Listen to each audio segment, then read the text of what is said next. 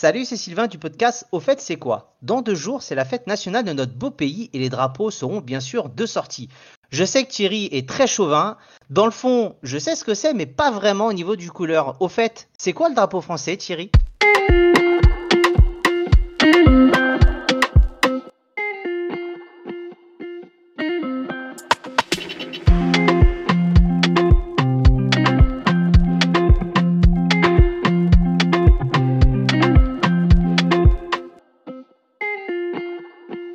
Salut Sylvain, salut à tous. Eh ben, le drapeau français, bien entendu, bah c'est alors on va pas va pas chercher, hein, c'est les, trois couleurs bleu, blanc, rouge, bien entendu.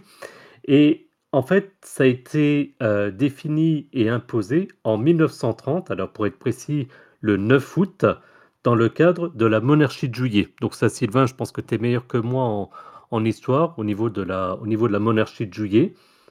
J'imagine que ça te parle un minimum.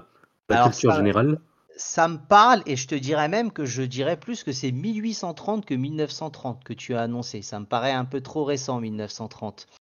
Eh ben oui, exactement. Et ben voilà, on pourra faire un épisode sur les bugs, tu vois. Je démarre et je me rate. Non, mais c'est un test pour voir si je suivais. Et euh, je me disais quand même monarchie de juillet. Donc oui, on va pas rentrer dans le détail de la monarchie de juillet. Enfin, c'est un pan de notre histoire. Et effectivement, 1830, le 9 août, donc tu m'as dit pour le drapeau. Voilà, le 9 août. Et en fait, ça a été défini initialement le 15 février 1794 avec la loi du 27 pluviose en deux par le peintre Jacques-Louis David, à pas mélanger évidemment avec Jean-Louis David, c'est pas du tout la, même chose.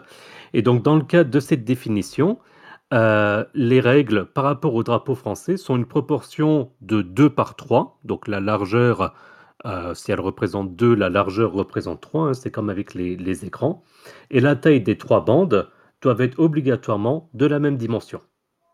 D'accord. Oui, c'est vrai que maintenant que tu le dis, on le voit, il n'y a pas eu. On aurait pu avoir une couleur euh, plus prédominante qu'une autre dans l'absolu. Oui, mais pas dans le, dans le cadre du, du drapeau français. Ouais. Et donc, au, au niveau des, des, trois couleurs, donc ça remonte à l'origine de la prise de la Bastille. Donc, euh, bien entendu, Sylvain, interrogation surprise, prise de la Bastille. Le 14 juillet 1789. C'est bien, tu as bien lu le conducteur. Exactement. Et donc. Ouais, c'est connu ça quand même. Bon, peut-être que les toutes dernières générations ne, ne sont pas au courant, mais euh, on, je suis d'une époque où quand même euh, ça comptait. Voilà. 1515, Marignan, etc. Mais on va pas faire un podcast d'histoire, en tout cas pas aujourd'hui. J'adorerais, mais pas aujourd'hui. donc, au niveau des, des couleurs, il y a le blanc et le rouge qui aurait pour origine les couleurs de la ville de Paris et celles de la garde nationale, alors que le blanc représenterait la royauté. Donc c'est pour ça que forcément, quand on parle de la ville de Paris, la royauté, la prise de la Bastille, on imagine bien que tout ça est un petit peu lié.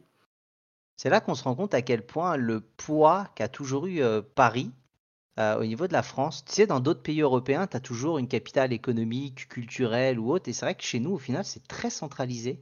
Et tu dis que même le drapeau euh, de la couleur, et la couleur du drapeau, pardon, bah, ça aurait même été inspiré de cette ville-là. C'est un peu, euh, un peu fou, quand même, en vrai.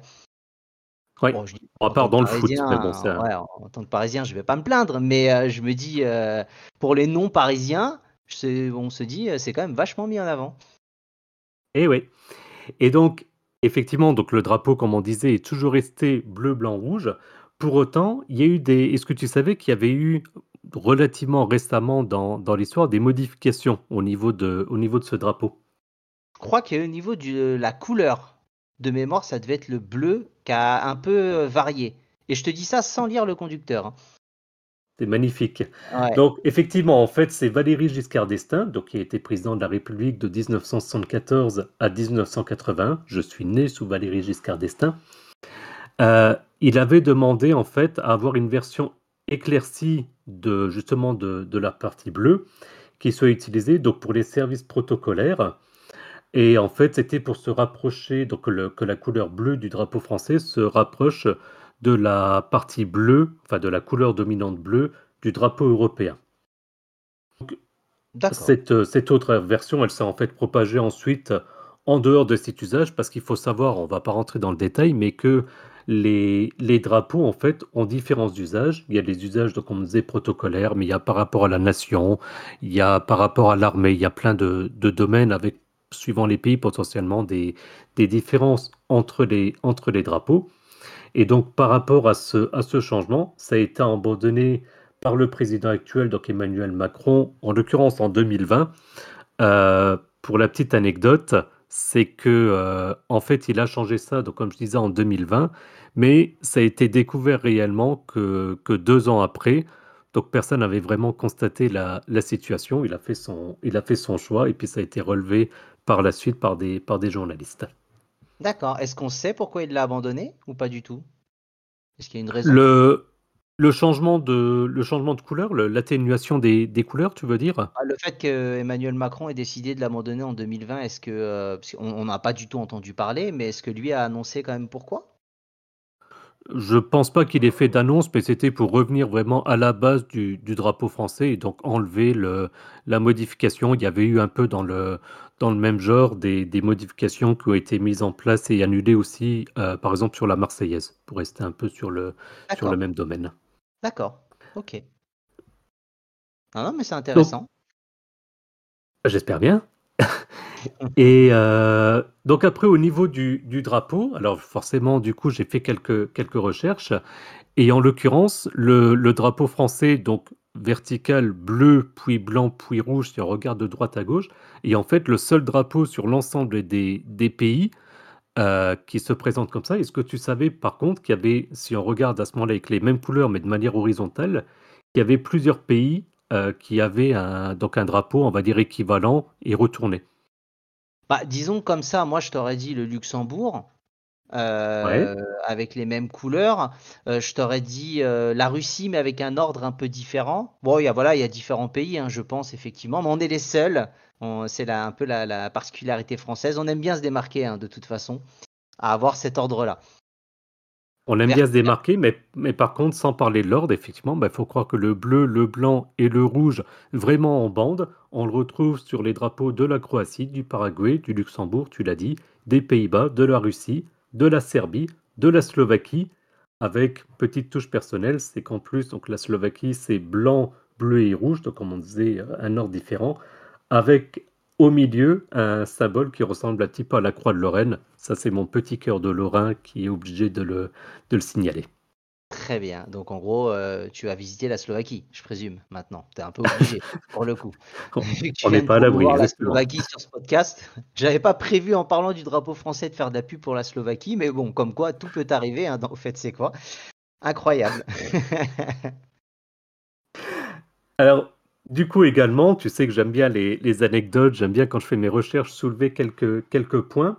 Si je te parle du match euh, France-Algérie de 2001, est-ce que ça te rappelle quelque chose de particulier? Bah, C'est celui où euh, il y avait eu l'envahissement de terrain, de mémoire, hein, je crois. C'est pas là où c'était un peu parti en cacahuète, hein, ce, ce match-là. Hein. Ouais, ouais, ouais, c'était bien, bien, bien parti en cacahuète. La Marseillaise avait été sifflée. Enfin bref, euh, ça, avait été, ça avait été compliqué. Il faut savoir qu'en fait, en conséquence de ce match-là, il y a une loi pour la sécurité intérieure qui a été votée en 2003 et cette loi stipule le fait que au cours d'une manifestation organisée ou réglementée par les autorités publiques, le fait d'outrager publiquement l'hymne national ou le drapeau territorial est puni par une amende de 7500 euros. Et si c'est commis en réunion, ça peut à ce moment-là être puni de 6 mois d'emprisonnement et également de 7500 euros d'amende. D'accord. Ouais, c'est, c'est, on a officialisé, on va dire, euh, le symbole, le fait de ne pas devoir y toucher, euh, que ce soit dans un cadre sportif, politique ou autre. En tout cas, effectivement, euh, on attaque la France si on touche au drapeau à la Marseillaise, en gros, si je comprends bien. Exactement, le, le drapeau et la Marseillaise sont sacrés et donc on n'attaque pas ça. Et si on attaque ça, on attaque la France. Et donc c'est, c'est condamnable. Très bien. Et puis, dernière chose, dernière anecdote, nous publions cet épisode à une date quand même un petit peu particulière. Parce que je sais pas Ah si tu as regardé le calendrier, mais du coup, ça sera publié le 12 juillet euh, 2023, c'est-à-dire 25 ans après la finale de la Coupe du Monde au Stade de France avec le fameux 3-0 contre le Brésil, avec notre Zizou national euh, qui nous avait mis euh, deux buts de la tête. Euh, donc, ouais, là pour le coup, on en a vu des drapeaux. Hein. On en a vu des drapeaux, et puis en plus, bah, au niveau du bleu, blanc, rouge, alors petit rappel pour, pour les plus jeunes d'entre nous, cette Coupe du Monde donc, se déroulait en France. L'équipe de France jouait, alors hormis la couleur extérieure avec un maillot blanc, mais principalement c'était justement avec un maillot bleu, un short blanc et des chaussettes rouges, donc comme le drapeau national. Et il y avait la mascotte de la Coupe du Monde qui également reprenait euh, ses couleurs. Donc Footix était habillé de bleu, de blanc et de rouge. Si après ça vous vous souvenez plus des couleurs du drapeau français et si vous n'avez pas quelques anecdotes en tête, à ce moment-là, je ne sais pas ce qu'on pourra faire de notre côté. non, c'est clair. Mais c'est vrai que les équipes sportives, de toute façon, euh, toutes les équipes sportives ont toujours ces trois couleurs-là. Alors après, le foot, c'est vrai que maillot, euh, chaussettes et euh, shorts, ça permet de vraiment mettre les trois couleurs. Mais c'est sympa, ça fait classe, hein, de gagner avec les couleurs de son pays au Stade de France en finale contre le Brésil. C'est beau quand même. Bah pour preuve, on s'en souvient encore et on sait, ça fait partie des très certainement des événements où on sait tous où est-ce qu'on était à, à ce moment-là. Exactement, c'est ça.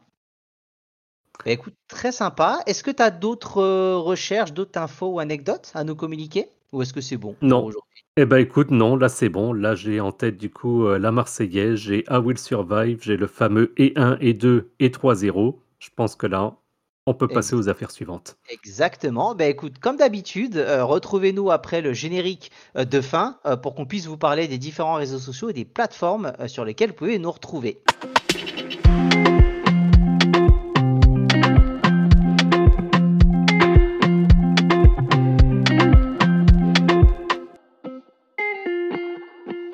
Et re, c'est de nouveau Sylvain du podcast Au fait, c'est quoi? Alors, comme d'habitude, vous pouvez nous retrouver sur les réseaux Facebook, Twitter et Instagram, euh, tant que tout existe encore pour l'instant, sur at Au fait, c'est quoi À toi, Thierry. Au fait, c'est quoi.fr ou au fait, c'est quoi.com. Et puis également, vous pouvez suivre nos podcasts donc, via les principales applications, donc comme vous, le faites déjà actuellement. Les liens sont disponibles sur le, sur le site qu'on a cité précédemment. Et puis enfin, vous avez la possibilité de nous soutenir financièrement via notre Patreon, donc patreon.com slash au fait c'est quoi Patreon, ça s'écrit P-A-T-R-E-O-N. Comme diraient les présidents, vive la République et vive la France. Au revoir. Et à plus dans le bus.